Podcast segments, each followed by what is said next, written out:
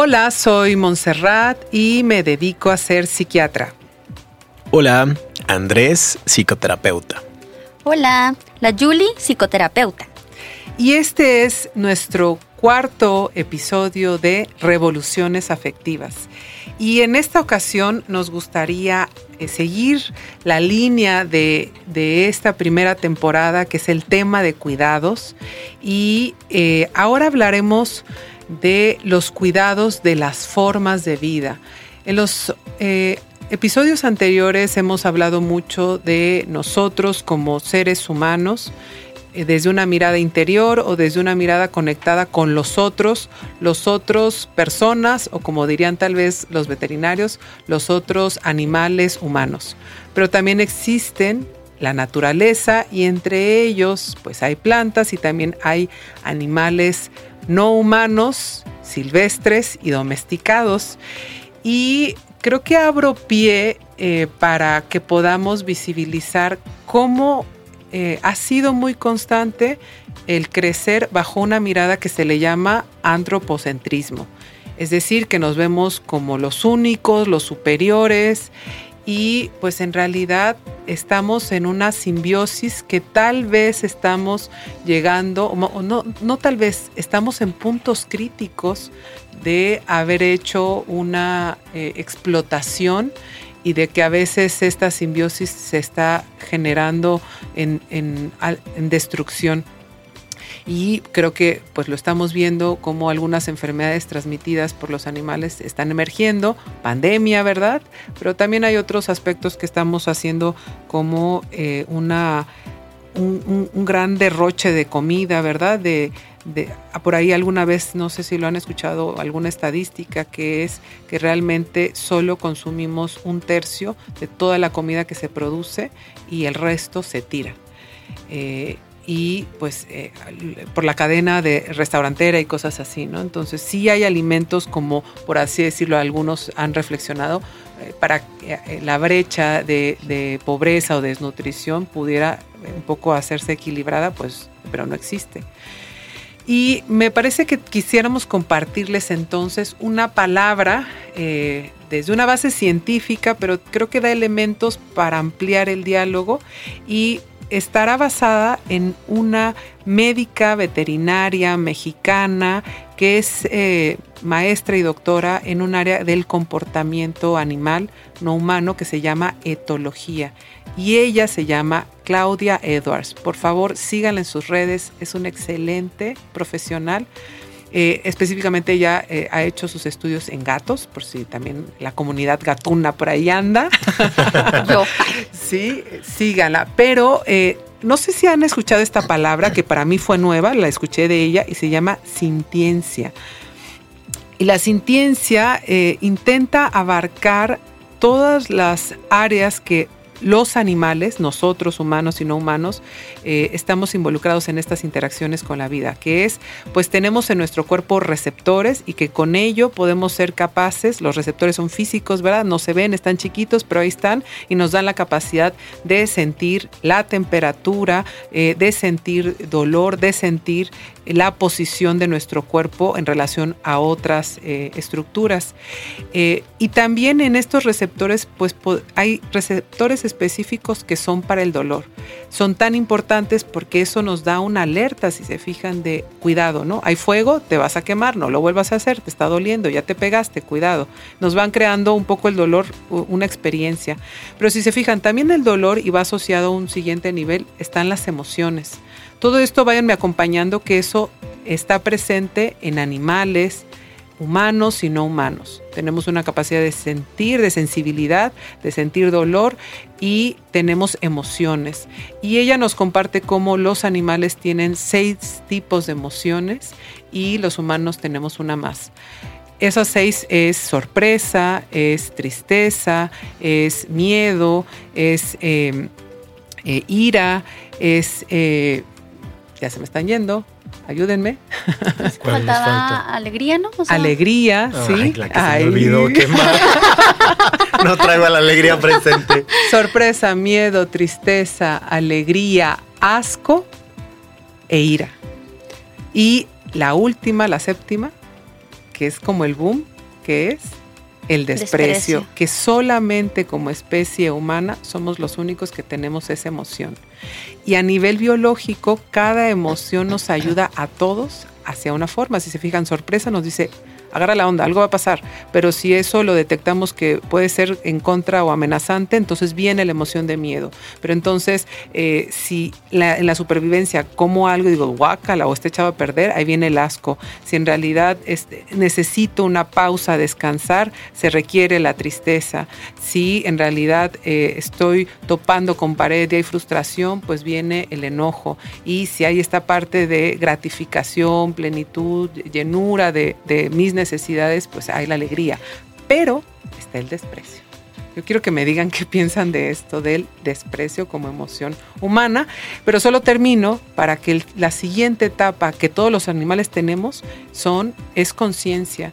Y creo que eh, estamos un poco velados en, en el aprendizaje en escuelas y en familias, en nuestra sociedad, que los animales tienen sentimientos, tienen emociones, tienen estados de ánimo y tienen conciencia y autoconciencia. Todo esto que acabo de nombrar es lo que engloba la sintiencia. Pues yo estoy aquí tomando nota con todo, con todo esto. Está padrísimo. A mí, a mí me parece muy, muy interesante. Eh, agregaría, y por ahí también como esta pequeña nota, ¿no? que no lo había vinculado, pero hace tiempito vi un documental. Bueno, es como una serie documental sobre ballenas de Nat Geo en Disney. Y justamente van haciendo este registro de los patrones de convivencia, de cómo tienen prácticas culturales, ¿no? Y justo, o sea, pues yo lo vi y me quedé como, ¿por qué no sabía esto? O sea, me conmovió tanto, ¿no? Y, bueno, justo ahorita lo, englobas en este concepto de sintiencia, ¿lo dije bien? Exacto, sintiencia. Ok. Me, me mueve, me mueve esta emoción únicamente humana por el hecho de que creo que estamos en un momento, en una era donde como seres humanos, como especie, necesitamos generar conciencia conciencia de nosotros y conciencia de las otras formas de vida que nos rodean. Aquí también hemos venido hablando de el autocuidado y también creo que entra en esta parte el autocuidado espiritual y me dirían, bueno, ¿y qué relación tiene? Porque esto también es algo que de momento vemos que es algo humano, ¿no? O sea, como la espiritualidad es una dimensión eh, en la cual coexisten las demás. Y en esta parte espiritual, qué interesante es que pueda tener como tres momentos, tres pilares, que es yo, o sea, yo conmigo, que creo que hemos venido hablando en estos episodios.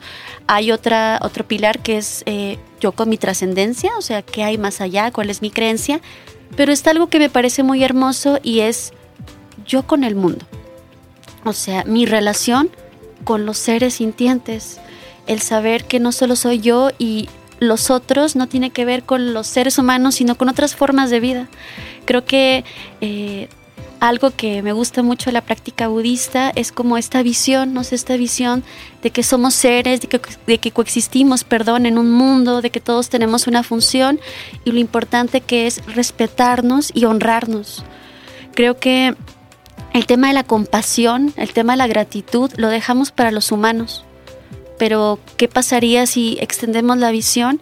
Y yo he conocido personas, eh, pacientes, he acompañado gente que en verdad eh, un gatito, un perrito, una mascota, diríamos entre líneas, porque creo que ese término tendría que irse eh, modificando, han salvado su vida, han sido un sentido de vida. Cuando no había nada más, estaba mi perro, ¿no? ¿Quién lo va a cuidar? Él me acompaña cuando estoy triste. Entonces la relación que tenemos con, con estos seres es emotiva, es profunda, es espiritual y nos llevaría a preguntarnos pues qué tan compasivos somos con las otras formas de vida. Yo le comentaba a los chicos que esta semana me siento muy movida por el tema eh, que tiene que ver con la indiferencia. Creo que somos indiferentes entre nosotros como especie, indiferentes con los otros seres. Y a veces vemos los animales, ¿no? O sea, eso es como algo más factible, pero ¿y las plantas? Y, luego decimos, no, pues es que animales y los vegetales, bueno, ¿y los insectos? Cuando estamos en este tema de la tierra, del cultivo, ¿quién visibiliza estas formas de vida? Entonces el tema es ampliarnos y desde esta dimensión espiritual es colocar la conciencia de que somos seres interconectados. Ya casi terminando esto que me emociona, siempre les hablo de la película de Avatar. Eh, no el maestro Avatar, no hablo de Ankh, hablo de una película de unos monillos azules que viven en otro planeta. Y si no la han visto, véanla, se llama Avatar, creo que va a salir la parte 2. Sí, la estoy esperando. Sí. Y también estuve pensando en esa película, sí, sí. Sí, Y, y está como muy cool porque eh, es la, manera en que ellos se relacionan con la naturaleza, como incluso cuando cazan a un animal, o sea, le piden este permiso, lo honran, porque saben que esta vida que se sacrifica los va a nutrir. ¿Y cómo será nuestra relación con la comida? Porque realmente comemos otros seres. ¿Cómo quiero honrar a, a ese ser que se sacrificó para que yo siga existiendo? ¿Qué voy a hacer con su fuerza? Y esta película, retomo, es como este gran árbol, ¿no? Al que todos se conectan, al que todas las conciencias están juntas. Y esto es desde la espiritualidad lo que llamamos la interconectividad, interdependencia o desde la metodología de curso de vida, ¿no? Vidas interconectadas. Ay, a mí también me encanta eh, el poder sentar que si lo hacemos en una forma todavía más sencilla o unida es que somos energía desde si quieren verlo espiritual, pero también sumémoslo pues desde una parte biológica, eh, que, y así la energía no está dividida, aislada, encapsulada, sino está en constante movimiento, se transforma. Entonces, pues no son, lo somos la especie humana los únicos que tienen energía. Ya vemos cómo, claro que si me vinculo amorosamente con otra especie no humana, pues vamos a compartir emociones, vamos a compartir prácticas, aprendizajes. Eh, lo hablábamos de cómo eh, puedo desarrollar un vínculo de jugar con eh, las formas de vida que me acompañan, ¿no? Mi perro, mi gato, pero esa misma forma, si llega un extraño, puede ser que lo va a registrar como, como amenazante y va a responder en una forma diferente creo que ojalá que quienes escuchen y que tal vez estén en contacto con las diferentes niñeces, eh, podamos eh, hacer esta mirada de, de verlo en la realidad, la energía, en ver el respeto y que, no sé ustedes, pero creo que yo al haber crecido de niña al inicio en una ciudad, mi familia me transmitió una sensibilidad y un respeto por, las otras formas de vida, pero como que yo siento que en la escuela me lo decían como en mis tiempos monografía, ¿no? O sea, como que la naturaleza estaba en el amor, ajá, en el papelito y yo solo aprendí como desde una, parte muy técnica la biología, ustedes se acuerdan, las ciencias naturales, o sea, como ahí está en el librito, eh, pero no lo vivenciábamos, el que estas otras formas de vida y por eso se nos hace luego tan sorprendente a mí también en y por eso el boom de los canales de Nat de neta, o sea, la hormiga puede cargar un chorro de peso, eh, de, su peso eh, corporal. Hacen estas prácticas sociales de respeto, de amor, ciertas especies, que uno siente que uno es el más chingón como, como persona. Y cuando dices, wow, cómo, cómo se organizan, eh, ¿no? Cómo se acompañan en la muerte, cómo se acompañan al estar heridos. Y creo que eso nos hace falta mucha educación, ¿no? Muchas vivencias de, sí vibrar eh, en, esta diversidad también de y que estamos en interespecies compartiendo algunas cosas, pero que en otras cosas no lo somos. Y otra vez lo que hemos dicho, y no son buenos y los malos, o arriba o abajo. Eh, y me parece que, que, sí hace falta nombrarlo en la familia, en las escuelas, desde más desde este contacto sensible, eh, perceptivo y que podamos hablar charlas de que este animal que ves ahorita y por eso ha sido un boom de ya no circos, por favor, ya no este, toros, eh, eh, no, o sea, ya no, sino promovamos más bien seguir conservando los hábitats naturales, que también lo dice Claudia Edwards, de las diferentes especies. Y si decidimos domesticar algunas especies, que lo hagamos sabiendo que tienen sus propias necesidades, que esto que hemos hablado en los episodios anteriores, tienen necesidad. Un perro su necesidad es oler, es caminar y hay especies que luego ni eso se pregunta, ¿no? Hay especies que son más eh, eh, activas, ¿no? Un border collie eh, no lo vas a tener encerrado y no lo vas a, caminar. Todos los perros, pero hay razas que necesitan más energía y lo como cosificamos al perro, lo queremos que se porte bien, que no rompa cosas, pero si está encerrado, está acumulando energía y lo que va a hacer es, pues a veces destruir o marcar territorio y no comprendemos cuáles son sus vivencias de su especie, sino queremos humanizar y hasta incluso les ponemos, perdón, pero les ponemos vestiditos y moñitos, ¿verdad? Y los queremos hacer como, creo que en algunas sociedades eh, eh, ya no se decide, y creo que voy a tocar un tema medio álgido, pero no se decide tener hijos, pero se decide tener mascotas hijos, pero se humanizan. Entonces es como, eh, ay, que, no le toque, no, es que se va a lastimar, ay, no, no, es que eso no come, no, es que le hace daño y, no, aquí en su carriola, porque hay carriolas, hay carriolas para, sí. para perros. Iba a decir justamente eso. Y eh, creo que es, eh, o sea, no, no quiero eh, hacer una mirada, pero quiero ser clara que no respetamos las necesidades de la especie, sino queremos introducir nuestras prácticas humanas. Y, ojalá que, podamos reflexionar este tema tan importante. Sí, sabes que retomando algunos puntos de lo que mencionas, bueno, primero evoqué una memoria cuando mencionabas esto de la naturaleza en la monografía. cuando estudié salud pública y llevé una unidad didáctica de salud ambiental e hicimos una práctica en un huerto urbano y fue interesante. Y dentro del diálogo eh, con la persona encargada del huerto nos decía que tenían estos tours con eh, primarias y nos compartió una frase ¿no? que, en una ocasión un niño le, preguntaba eh, que si cómo pegaban la fruta a los árboles. Y justamente era ese diálogo, ¿no? Como de, bueno, pues por su entorno, su dinamismo, o sea, como no, la fruta va en el supermercado ya cortada, ¿no? Como ¿para qué la vuelves a pegar a un árbol, ¿no? Como así de desapegado estaba. Y en este mismo tono de lo que les comparto, ¿no? De, la salud pública, hay esta propuesta integradora, digo que no es única, ¿no? Pero la Organización Mundial de la Salud la, la, ha tomado con más fuerza justo por el tema de las pandemias, ¿no? Eh, One Health, una salud, ¿no? Que justamente rompe, ¿no? Como esta idea que hemos estado, pues, intentando con muchos esfuerzos sostener, porque, pues, es insostenible ya, ¿no? De que el ser humano va al centro, ¿no? Cuando en realidad, pues, la salud animal, la salud humana y la salud ambiental tendrían que estar, eh, pues, al mismo nivel, ¿no? y creo que ahí viene este, pues este gran reto, ¿no? De, bueno, no puedo volver a construir la ciudad o hay muchos temas de territorio, ¿no? Y el trato hacia animales que no puedo controlar, pero sí sería importante, ¿no? Ya lo evocabas con este ejemplo, ¿no? De los vínculos que hacemos con, eh, pues con animales en nuestros territorios, en nuestros hogares, en nuestros espacios, que sí podemos reacomodar, reorganizar para que justamente animales con quienes convivamos y la presencia también eh, de plantas ¿no? estén en, armonía, en equilibrio ¿no? Eh, y no solamente las personas al centro. ¿no?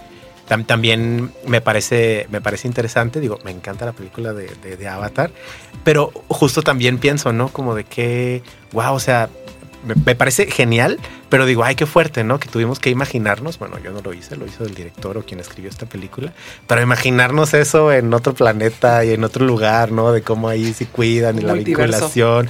Sí, sí, sí, cuando en realidad pues está aquí eh, pasando, ¿no? O, incluso también, y, y aquí nada más dejo ahí esta idea, luego la exploramos, pero en este cambio que ha tenido la, humanidad con esto que, mencionabas, Monse, ¿no? De replantear y pues no circos, ¿no? Incluso también el tema de los zoológicos o cómo construimos los zoológicos. Pero también me parece que es un tema, o sea, es tan fuerte, o sea, que, el tema de, los... Bueno, con cómo hubo en algún momento de la humanidad en donde cierta parte, ¿no? Como por los procesos de colonización, sostenía que una parte de la población era no humana refiriéndose a, todas las comunidades indígenas, ¿no? Y cómo, les doy aquí, sí, y, se me hace súper fuerte porque el último zoológico humano que existió en Europa fue en la década de los 30 en 1930, por ahí como el 38 o algo así, no sé, fue en esa década, ¿no? Y un poco lo menciono porque digo, qué, fuerte, ¿no? Y, y, lo mucho que nos falta como seguir todavía repensando, ¿no? Creo que ahorita nos parece como ¿Cómo es posible un zoológico humano? ¿no? Quien los vino a traer la película, que ahorita no me acuerdo cómo fue, la película de la bestia. que era un circo, era el ilusionista. Y entonces eh, en algún punto había en el circo una persona que, decía, que lo promovían en el circo, que era un animal.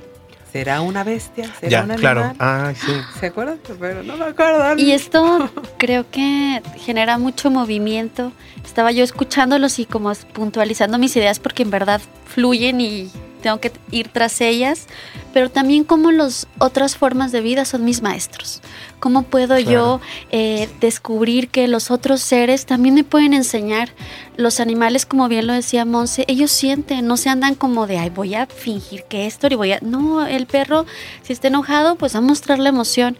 Y nosotros hemos generado tantos mecanismos en relación a las emociones eh, que creo que los animales, ellos son y están. Sea, ellos simplemente están, disfrutan, están en el presente. Hay un este, eh, documental que se llama Mi amigo Pulpo o algo así, no sé si lo han visto. Es sumamente hermoso eh, por cómo el protagónico, el director que participa en este documental, dice que a través de conectarse con este ser vivo empieza a conectarse con él, ¿no? Y sentir como de repente el mar, que era un lugar que él sentía ajeno, lo recibe y él se vuelve parte del mar, siente la naturaleza en él y eso se lo enseñó otro ser. Qué loco que nosotros pensamos que somos los maestros, si miráramos con más eh, sabiduría, si sembráramos y cultiváramos un poquito más esto, nos daríamos cuenta que las otras formas de vida son realmente maestros de cómo podemos eh, relacionarnos de una manera más compasiva.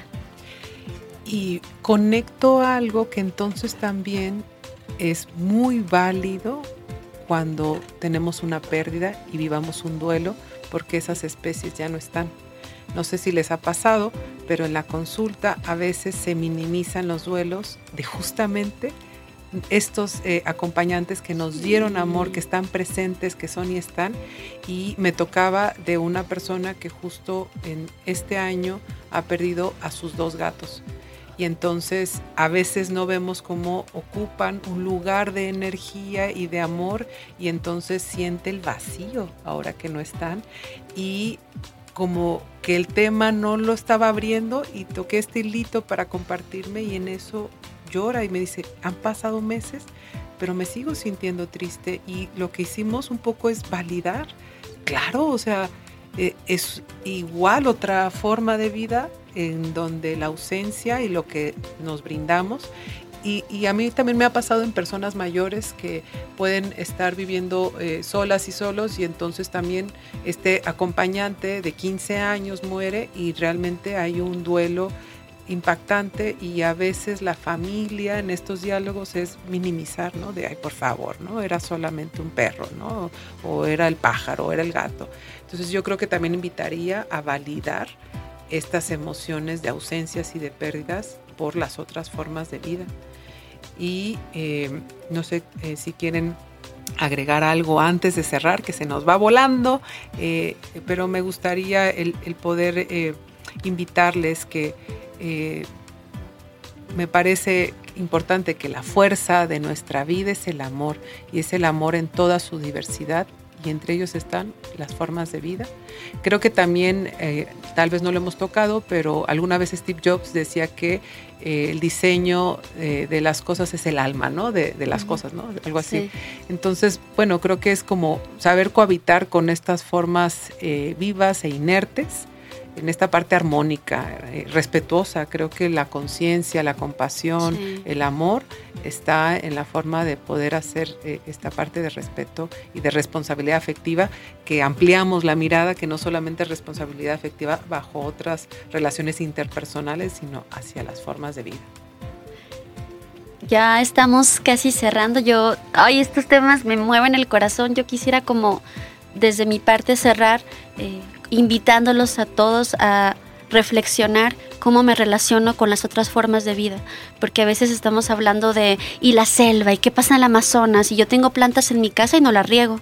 Y es que sí, yo lo he vivido, ¿no? Y qué importante es cuidar a los otros seres y se me olvidó dejarle agua a mi gato.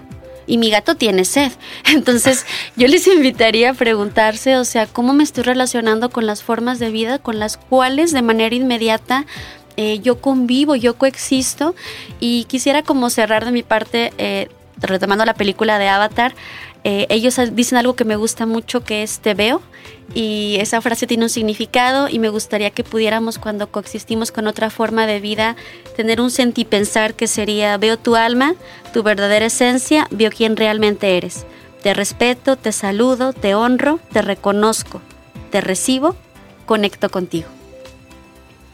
Ay, pues cuánto movimiento emocional con, con este diálogo. Me ha encantado. y creo que justo pues aquí poniendo en práctica, ¿no? Eh, esto que, sostenemos. Las revoluciones son transformadoras y desde la escucha podemos sostenerlas y pues ahí como les hacía Julie la invitación, compártanos eh, a través de Instagram arroba revoluciones afectivas, eh, pues qué, qué, reflexiones han tenido sobre este tema. Gracias. Amor. Bye.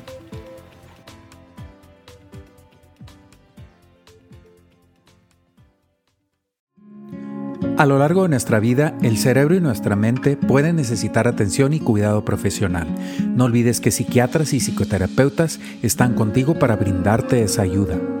Cuando enfrentamos momentos difíciles y queremos apoyar a alguien, recordemos los primeros pasos, escuchar, dialogar y conectar.